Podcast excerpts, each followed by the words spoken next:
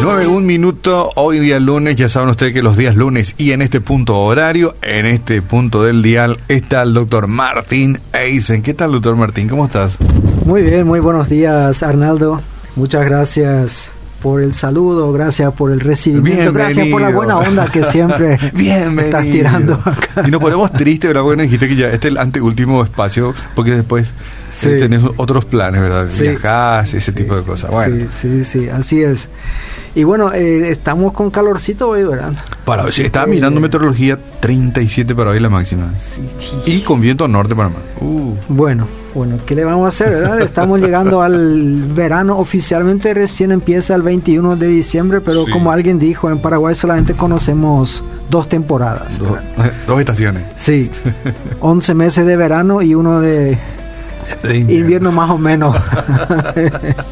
Ah, no, entonces yo decía otro, decía, tenemos dos estaciones, la del tren y la del Ah, verano. mira. eso sí, eso sí también escuché Y por ahí. La estación del Que- tren, que no existe más, Sí. pero existió algún día. Bueno, Arnaldo, la semana pasada estuvimos hablando de las eliminatorias con mucha expectativa, ya que le trajimos un punto de Argentina. Ah, sí. y parece que este punto de Argentina nos volvió muy generosos y le regalamos dos puntos a Bolivia, ¿verdad? Bueno, obviamente eh, los bolivianos lo van a ver de otra manera y tienen todo el derecho de, de hacerlo. Sí. El tema es que hasta ese partido contra Paraguay, Bolivia no tenía ningún punto. Sí, tres partidos Y- perdidos. Sí, y con nosotros obtuvieron su primer punto. Y probablemente todos los partidos que hubo la semana pasada, este fue... eh, o sea, obviamente somos subjetivos, ¿verdad? Pero fue el más Sí. injusto. Te digo por qué. Paraguay tuvo 72% del tiempo tuvo la pelota. 72. O se- no, 77, perdón. 23, 77, ajá. 77 a, a 23 era la proporción. Pueden revisarlo en todas las páginas que hablan de eso. O sea, ¿qué quiero decir con eso? Antes, eh, cuando Pep Guardiola tomó el Barcelona, él instauró esta doctrina que decía, el que tiene la pelota gana el partido. Y por eso él enseñó a los jugadores del Mm. Barcelona a siempre tener la pelota, o sea, la mayor cantidad de tiempo. Del tiempo, sí, sí, sí. En este año estamos viendo en todas las ligas que en muchos casos el que tiene menos la pelota gana el partido. O sea, está cambiando un poco la doctrina, La doctrina, futbolera. ah, Como sí, siempre hay desarrollos, hay evoluciones Sí. dentro de todos los campos, también el campo deportivo. Bolivia tiró dos veces al arco, según las estadísticas. Y las dos veces Yo adentro. creo que sí, sí, sí, sí. sí. Eh, Paraguay tuvo 546 pases completados contra 176 de los bolivianos. O sea. Paraguay tuvo por lo menos tres veces más pases que dieron, que pasaron, que, que llegaron y todo eso. O sea, estadísticamente Paraguay fue ampliamente superior. Superior. El único problema es que lo que cuentan son los goles Los goles. No y no los pases ni el tiempo que tenés la pelota. Y ahí los bolivianos llegaron dos veces, marcaron los dos goles de una manera relativamente fácil, a mi parecer, y tuvimos que luchar para por lo menos conseguir un empate. Sí. Bueno, el VAR nos jugó en contra y podríamos plaguearnos, pero tenemos que recordar que contra Venezuela y Argentina nos favoreció. No, no, pobrecito. Así que ya no sé qué pensar del VAR. Pero nosotros Sí. estábamos mirando con Miki aquí el partido y nos dimos cuenta que Paraguay tenía mucho la pelota, Sí. tiraba centros y centros y centros y centros, ¿verdad? Y no había un cabeceador. Y sí. Y nos sí, pasamos tirando centros. ¿verdad? Sí. Eso es una, uno de los grandes déficits de Paraguay que, bueno, aparte de Ángel Romero, parece que muy pocos se animan a chutar, como decimos en Paraguay, sí. al arco. Al arco, aunque sea en medio. Y bueno, eh, o no aciertan. Bueno, entonces, aparte del empate entre Paraguay y Bolivia, 2 a 2, es un poco preocupante que los dos partidos que Paraguay jugó de local, bueno, está bien, no hay público, es cierto, pero los dos partidos de local empató solamente y conste que fue contra eh, equipos que no son considerados de los más peligrosos en América Latina, sin desmeritar a Perú y a Bolivia en este caso. Así que bueno, eh, ya pasó, como dicen, vuelta a la página, A, otra cosa. Mm. La sorpresa de la cuarta fecha de las eliminatorias fue el partido Ecuador contra Colombia. 6 a 1. Le bailaron los ecuatorianos a los colombianos. Y bueno, los medios colombianos casi unánimemente hablaron del del castigo por la arrogancia, dicen porque Colombia tiene muy buenos jugadores que están jugando en las mejores ligas europeas y no sé, eh, si ellos lo dicen, bueno, ahí están ellos. Yo no digo que fue un equipo arrogante, pero mm. sí fue muy sorprendente y conste que Ecuador incluso tuvo un expulsado, pero igual le ganó 6 a 1 y lo llamativo fue que los 6 goles fueron todos marcados por jugadores diferentes.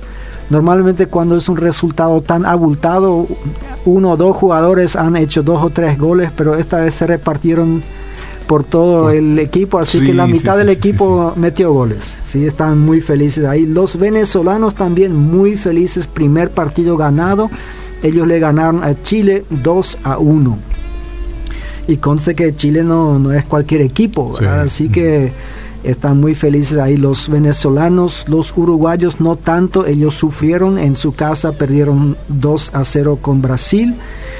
Eh, Brasil el único equipo que ganó todos sus partidos hasta ahora, a los cuatro. Perú también en su casa perdió 2 a 0 contra Argentina. Entonces por ahora las el ranking, la tabla queda así, con Brasil después de cuatro partidos 12 puntos, Argentina 10 puntos, Ecuador 9, Paraguay 6 y Uruguay 6 también. Así que estamos en cuarto lugar gracias a resultados adversos de, otra, de otros países. Los únicos tres mm. países eh, sin derrota hasta ahora Brasil, Argentina y Paraguay. Invictos. invictos. Ah, eh, algo pero bueno, algo que, estamos. Que, Brasil y Argentina ganen está muy bien, ¿verdad? porque ellos sí o sí van a clasificar. Nosotros tenemos que ir peleando entre Chile, eh, Perú, Colombia, ahí, está la pelea. Se nota que alguien como vos que, que está con la calculadora en la mano dice, o sea, un, un pensamiento muy práctico, muy, pragmático, porque antes éramos, no, queremos estar en primer lugar y queremos estar allá. Bueno, eh, si volvemos al fútbol local, eh, la séptima fecha se empezó a jugar el jueves. General Díaz en su cancha perdió 2 a 5 contra Sol de América. Dos tarjetas rojas para jugadores del General Díaz.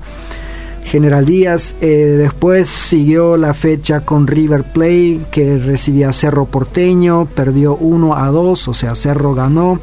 En ambos equipos hubo un expulsado también. San Lorenzo empató 2 a 2 con Libertad. El 12 de octubre le ganó 1 a 0 a Guaraní. Nacional y Guaireña empataron 0 a 0 y ayer a última hora Luque frenó a Olimpia porque Olimpia vino de ganar los últimos tres partidos y los olimpistas estamos felices de que estamos ahí bien, pero fue empate a 2 y conste que Luque dos veces estaba arriba en el tanteador y podría haber ganado el partido. Hubo un expulsado en Olimpia, Iván Torres, que ya en siete partidos dos veces fue expulsado, así que yo creo que alguien tiene que hablar con este muchacho para explicarle un, poco, sobre sus responsabilidades. Juega bien, pero no hay que hacerse expulsar eh, entonces la tabla provisoria, como eh, algunos equipos todavía no jugaron todos los partidos, queda así el 12 de octubre en la punta. ¿Qué, qué bien le hace esto al fútbol paraguayo. totalmente. Eh, los argentinos siempre se, se, burlan un poco de los nombres de nuestros equipos, cada vez porque allá no hay equipos con fechas. Con fechas Entonces, eh, siempre cuando escuchan algún equipo como el 12 de octubre, o el 2 de, mayo, el 3 de febrero, 15 de eh, ellos ya le inventan cualquier fecha nomás. y, y bueno, actualmente el líder del fútbol paraguayo es un, un equipo de una fecha, el 12 de octubre, con 13 puntos en 7 partidos. Le sigue, yo le puse ahí a Cerro Porteño, en, los diarios lo cambia un poco, pero le puse a Cerro en segundo lugar con 11 puntos porque los obtuvo en 5 partidos nada más. Así que tiene dos partidos pendientes y con eso si gana ambos eh, supera ampliamente ah, al 12. Después viene Olimpia también con 11 puntos, pero en 6 partidos. Y después Nacional también con 11 puntos, pero ya en 7 partidos. Así que Olimpia y Cerro pueden avanzar un poco más. Sol de América tiene 10 puntos en 6 partidos y después están tres equipos con 10 puntos en 7 partidos. Esos son Libertad, Luque o el Esportivo Luqueño y Guayreña. Bueno, eso sobre el fútbol nacional. Creo que de este grupo quedan 8 equipos, el resto se eh, queda fuera y continúa una segunda vuelta de, Ah, mira, vos estás bien informado. Eh, no también, pero algo. algo Bueno, en Olimpia... por eso no es así quien al final de las de los de la primera rueda el que llega primero es campeón, no.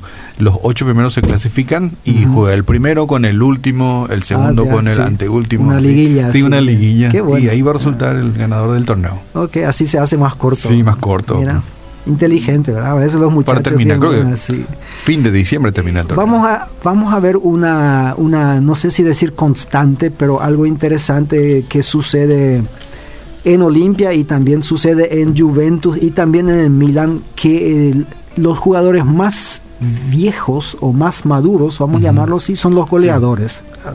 Y eso preocupa un poco. En Olimpia los dos goles fueron marcados por Roque y estamos aplaudiendo todo que todo le queremos a Roque pero Roque tampoco es eterno. O sea en este momento tendría que haber algún goleador de 22 años y que le pise los talones que le pise los talones que quiera marcar más goles que él pero parece que el equipo demasiado depende de, de Roque y de sus goles. Es que Roque consume lactolanda Por eso. La salud de cada día. Entonces ahí va, eh, para todos los jugadores que quieren ser como Roque, ya saben Tomen qué, hacer. Si vamos a España, el Villarreal empató al Real Madrid 1 a 1. La sorpresa quizás fue la, la, victoria del Atlético de Madrid 1 a 0 sobre el Barcelona. Conste que en el Atlético Madrid juega ahora eh, Luis Suárez, que anteriormente estaba mucho tiempo en Barcelona, ¿verdad? no sé si jugó. Estaba con COVID. Eh, puede ser, eh, digo nomás que ese es su equipo. Ah, su ahora, equipo, el gol, yo sé que no marcó él, fue un gol un poco raro donde el arquero salió muy lejos de su arco a, buscar la pelota, pero no, mm. el otro fue más rápido. no encontró la pelota.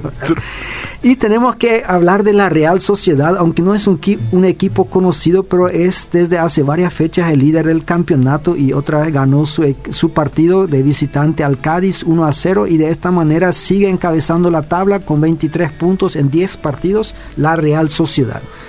Después viene el Atlético de Madrid con 20 puntos en 8 partidos, el Villarreal con 19, recién en cuarto lugar el Real Madrid con 17 puntos y en duodécimo lugar, lejos, lejos, lejos está el Barcelona con 11 puntos en 8 partidos. Vamos a ver cómo termina el Barcelona este año, que probablemente será el último año de Lionel Messi, ahí. Mm. Si vamos a Inglaterra con la Premier League que jugó su fecha número 9, ahí el Newcastle de Miguel Almirón perdió contra el Chelsea 2 a 0. El Tottenham le ganó 2 a 0 al Manchester City, donde está Pep Guardiola y una cantidad de jugadores latinoamericanos. Y el Liverpool, el actual campeón, le ganó al Leicester 3 a 0. Esto da como resultado que en la punta están el Tottenham y el Liverpool con 20 puntos, seguidos por el Chelsea y el Leicester con 18 puntos. en la Bundesliga alemana, por fin alguien le puso un poco el freno al Mm. Bayern Múnich, ahí el Werder Bremen, eh, donde anteriormente jugaban eh, Nelson Aedo. Valdés, ¿verdad? Y creo que Lucas Barrios. Lucas Barrios, creo que también, Mm, creo que sí, aunque sí. ahí no estoy muy seguro. ¿Es de camiseta de- amarilla, Miki? ¿Vos que sos alemán? No, el Eh, Werder Bremen es verde. Ahí, Verde, ah, no es amarilla. Sí, creo que O Leverkusen. que- el, puede ser el otro. O sea, empataron uno a uno eh, los Ujú. dos equipos. El, el Hertha Berlín eh, perdió 2 a 5 contra el Borussia Dortmund. El Borussia Dortmund es el equipo que hace tiempo le quiere, quiere ganar un campeonato y es el, peor- el más cercano perseguidor, digamos, siempre del Bayern. ¿verdad? eternamente en su sombra porque el Bayern siempre aprovecha para comprar los mejores jugadores del Borussia y así cada vez, por ejemplo Lewandowski antes jugaba ahí ¿verdad? y así una cantidad de otros jugadores Eh, parece que esa es su estrategia ¿verdad? para mantenerle al Borussia en su lugar de eterno segundo así que también por ahora la tabla es así el Bayern Múnich sigue en la punta con 19 puntos después el, el Borussia Dortmund con 18 y ahí está el Bayer Leverkusen del que hablaste vos con 18 Ujú. también. Este es un equipo que, que le pertenece a una fábrica, una empresa. ¿verdad? O sea, el Bayer, tenemos muchos fármacos eh, acá en Paraguay. Antes, antes, antes, antes Ah. había una publicidad que decía si es de Bayer es, Es bueno. Así que nos quedó un poco Es dueño de eso, la empresa, entonces, del club. Sí. Y ahí vamos a Italia, donde la Juventus con dos goles de Cristiano Ronaldo, que volvió después del COVID, y en cuatro partidos ya marcó cinco goles, o sea, parece que el COVID le, le- le hizo Vino- bien. Vino con ganas. Eh, la gente se sorprende que con cuánta fuerza él regresó. Eh, ganó 2 a 0 al Cagliari y de esta manera eh, Cristiano Ronaldo superó al legendario Ferenc Puskas en la lista de los eternos goleadores y ahora está en cuarto lugar, dos goles detrás de Romario y después hay, hay- ahí está Pelé y después hay todavía un creo un polaco que jugó en los años del 28 al 56 en aquella Mm. época donde no existía el offside Sí, donde, no hay offside ni bar. Donde el el centro delantero podía quedarse en el área contraria y esperar el go- ya. el go- la pelota nomás de ahí ¿verdad?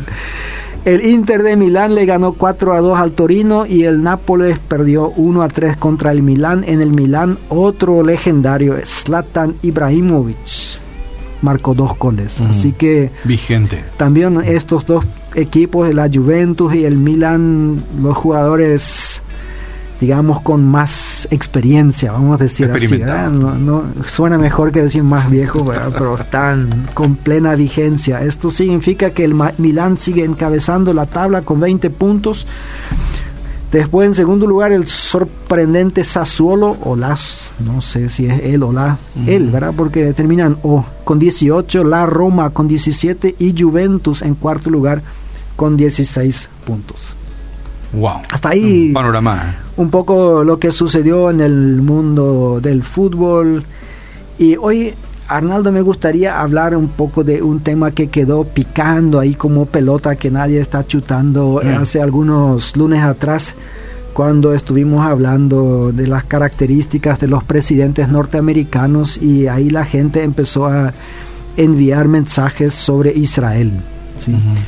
Eh, diciendo de que los cristianos tenían que votar por Trump porque él apoya a Israel y Porque mudó la embajada. Hay- hay- sí, sí, sí. Y hay que decir que Biden oficialmente también apoya a Israel. O sea, Estados Unidos desde la fundación de Israel siempre fue un país que estuvo apoyando, por eso el Estado de Israel pudo hacer algunas cosas que otros países probablemente no podrían haber hecho.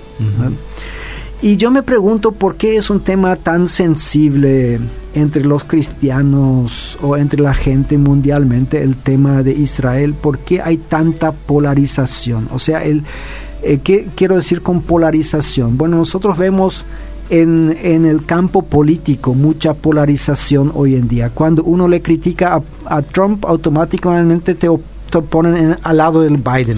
Eh, o sea, sos liberal. Mm. Si uno le critica a Biden, entonces obviamente es un republicano. férreo defensor de, Trump. Y es como si en nuestro país los únicos equipos que existiesen eh, fuesen Cerro y Olimpia. Y muchas veces es así, ni bien le criticas a Cerro, entonces dicen, sos olimpista, de no sé qué cosa. Le criticas a Olimpia, ah, eso porque vos sos cerrista. Y ahí también los apodos que uno se le dan entre, entre los clubes, ¿verdad? Algunos que tienen que ver con comidas, ¿verdad? Eh, eh, pero en nuestro país hay gente que está a favor de Luque, tiene gran hinchada, hay gente que son de Nacional, que son Sol de América y Libertad, hay muchos, muchos, otros, muchos otros clubes y así yo también le digo a la gente, ¿no? el hecho de que uno le critique a un club o a un presidente o a un país no significa que automáticamente estás del otro lado. Entonces hay, hay interesantemente en el mundo cristiano un buen grupo de creyentes que piensan que no se puede criticar a Israel por nada porque entonces estás tocando la niña, de, los ojos de, Dios. Y bueno, eh, ¿Qué hacemos con eso? Eh, yo estoy seguro que Dios ha decidido bendecir a Israel. Y ahí uno de los muchos versículos que quiero citar nomás hoy por falta de tiempo es el Salmo 115 del 12 al 13, donde dice Jehová se ha acordado de nosotros y nos bendecirá, bendecirá a la casa de Israel, bendecirá a la casa de Aarón Bendecirá a los que temen a Jehová, a pequeños y a grandes. Bueno, eso es lo que nosotros siempre creo que sabemos todos, pero interesantemente, Dios también bendice a otras naciones.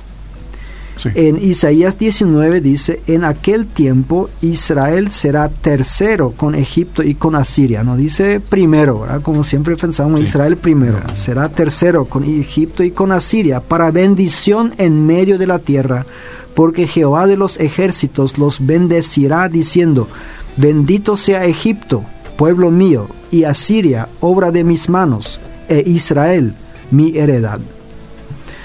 Sí que Dios no, no, es un Dios tan exclusivista como nosotros en muchos casos lo estamos pintando. Ahora, no hay ninguna duda, y eso quiero decir bien claramente, que Israel es el pueblo elegido de Dios. O sea, eh, que quede claro eso. Si alguien después del programa dice, bueno, el pastor Martín ahí dijo de que no y, que esto, que aquello, no, no, Israel es pueblo de Dios. Pero, ¿qué significa eso? Si nosotros vamos de vuelta a la fundación del pueblo Israel con Abraham, ahí ya decía, te, bendice, te bendeciré y serás de bendición para todas las naciones de la tierra, para todas las familias, dice ahí, de la tierra. Saltemos unos cientos de años más allá, el pueblo de Israel está en Egipto, Dios viene y los libra con una mano de poder, como él siempre dice, con la mi derecha de poder, la mano levantada y diez plagas ahí tiene que sufrir Egipto, sale el pueblo de Israel, pasa por el desierto 40 años, derrota a enemigos a diestra, a siniestra, sale agua de la roca. Eh, cae pan del cielo, cae carne del cielo, o sea, cantidad de milagros que Dios hace a favor de su pueblo y después los lleva a la tierra prometida. Y ahí les dice exactamente qué es lo que ellos tienen que hacer. Y él dice, yo a través de ustedes, yo me quiero manifestar a los otros pueblos. Quiero que los otros pueblos del mundo vean cómo ustedes viven, de acuerdo a mis leyes, para que ellos me conozcan. Ahora tenemos que decir que el pueblo de Israel muy pocas veces cumplió este mandato.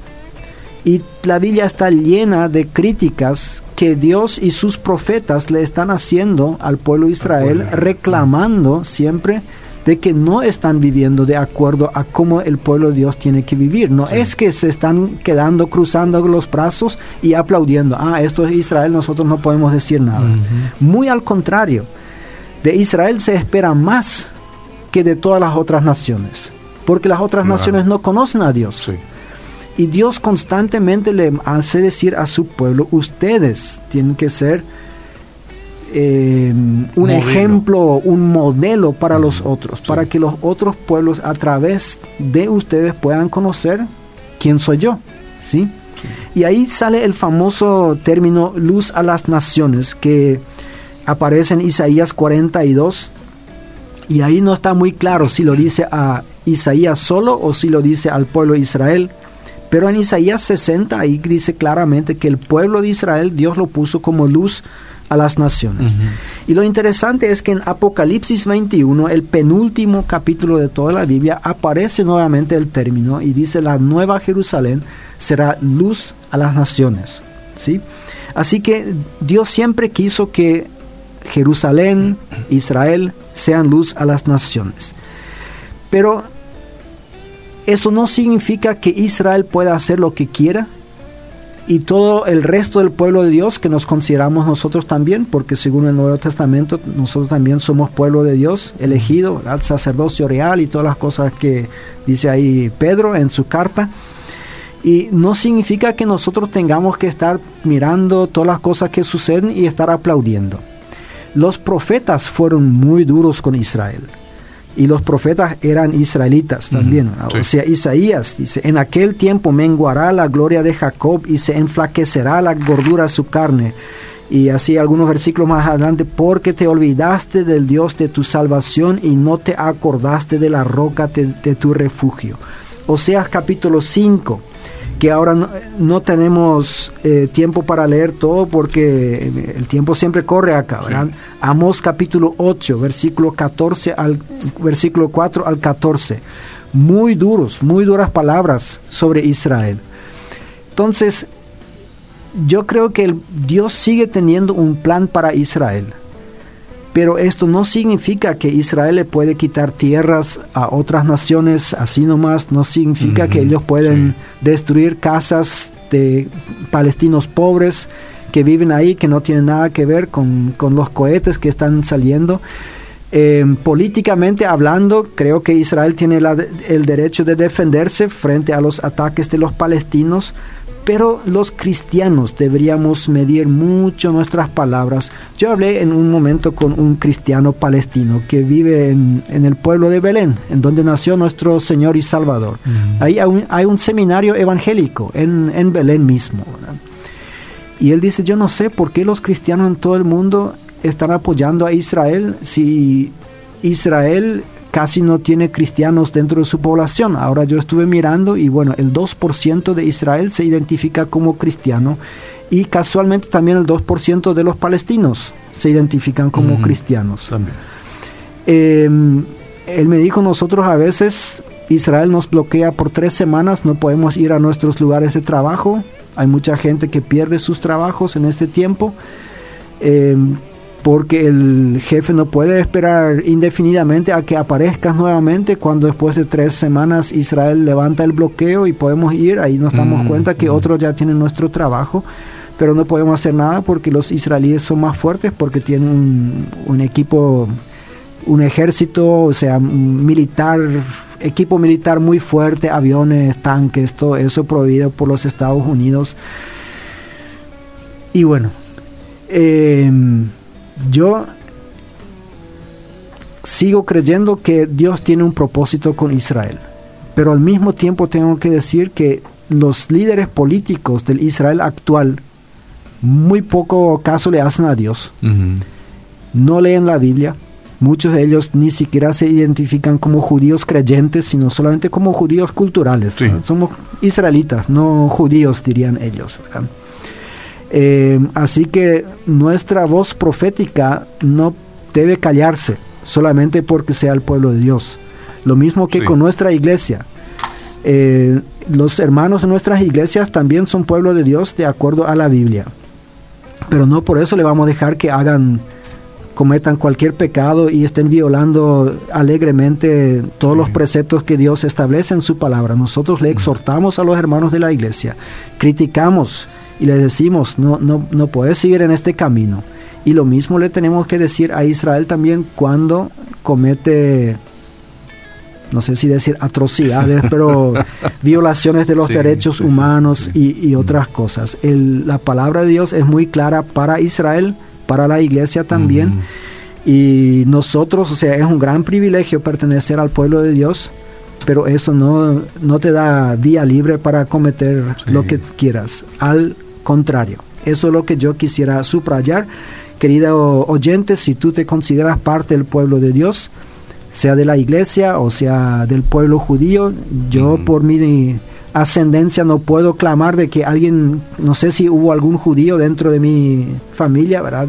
Hoy en día hay programas en donde puedes meter tu apellido y ellos descubren que en algún lado tenés algún pariente.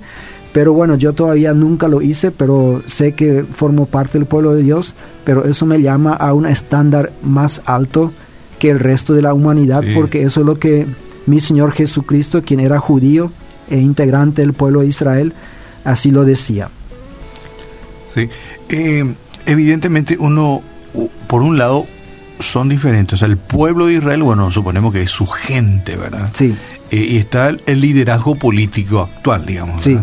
Que, que, bueno, uno no está eh, conforme o, digamos, eh, no comparte la forma de liderar la política de su nación, ¿verdad? Pero yo entiendo, sí, por un lado está el pueblo, la gente que es del pueblo, de Israel y están sus líderes políticos, ¿verdad? y sí, tal vez no estemos concordando en, sus actuaciones. Aquí dice eh, este pastor está bien informado. Bueno, aquí está un, tiene una... Bueno, gracias. bueno, eh, el, mi pueblo parece, perece por falta de información. Eh, bueno, que dice, ¿cómo se llama el pastor que está ahora? Estos líderes actuales de Israel son Illuminatis, cabalistas, empezando por Netanyahu y invítenlo más veces a obedir. Aquí el doctor Martín Eisen está los lunes con nosotros siempre. Bueno, eh, como corolario... Pero por eh, otro lado te cuento que hay otros ah, mensajes que dice que no, no están de acuerdo como okay, pensás. ¿sí? ¿sí? Este, no, que no están de acuerdo como estás pensando. Sí, pues no hay problema. Con tal que me presenten los argumentos, ¿verdad? Más adelante. Ah, porque eso siempre es muy fácil decir que uno no está de acuerdo porque cuando no tiene Israel, no, hay que hablar más de Israel, ¿verdad? Porque esa también es la cultura que se que, que lo manejamos nosotros, ¿verdad? Que ni decir nada, ¿verdad? Sí. Antes de la Segunda Guerra Mundial hubo un sentimiento antisemita, o sea, anti, antijudío en casi todo el mundo. Hay una historia muy triste de un barco que vino con refugiados judíos saliendo de Alemania y trató de anclar en Cuba. Cuba no le permitió, trató en República Dominicana, no le permitió. Eh, dos otros países latinoamericanos no le permitieron salir del barco, tuvo que regresar a Alemania, este barco con refugiados judíos, y probablemente habrán terminado ahí donde terminaron muchos otros judíos. Eh, o sea, nosotros hoy en día le tiramos toda la culpa a los nazis, que eran los malos. Pero en el, en el Museo del Holocausto en Washington, eh, ahí ellos muestran una estadística de cuántos que Hitler en su momento, en los años 30, quería que los judíos vayan a otros países y ninguno de los otros países los recibía. no los aceptaban. Entonces, hoy en día, después de la Segunda Guerra Mundial, después que se dieron cuenta de lo que sucedió, que de hecho es terrible, todos se rascaron las vestiduras, cómo podían ser los nazis, pero nadie decía que nosotros les cerramos la puerta, nosotros no les dejamos entrar. Queremos que otros los quieran, pero nosotros no. Exactamente. En 1948, ahí va la historia en donde Paraguay conecta con Israel, cuando en las Naciones Unidas se estaba votando si se le iba a dar un Estado a los israelitas o hacia a los judíos o no. Eh,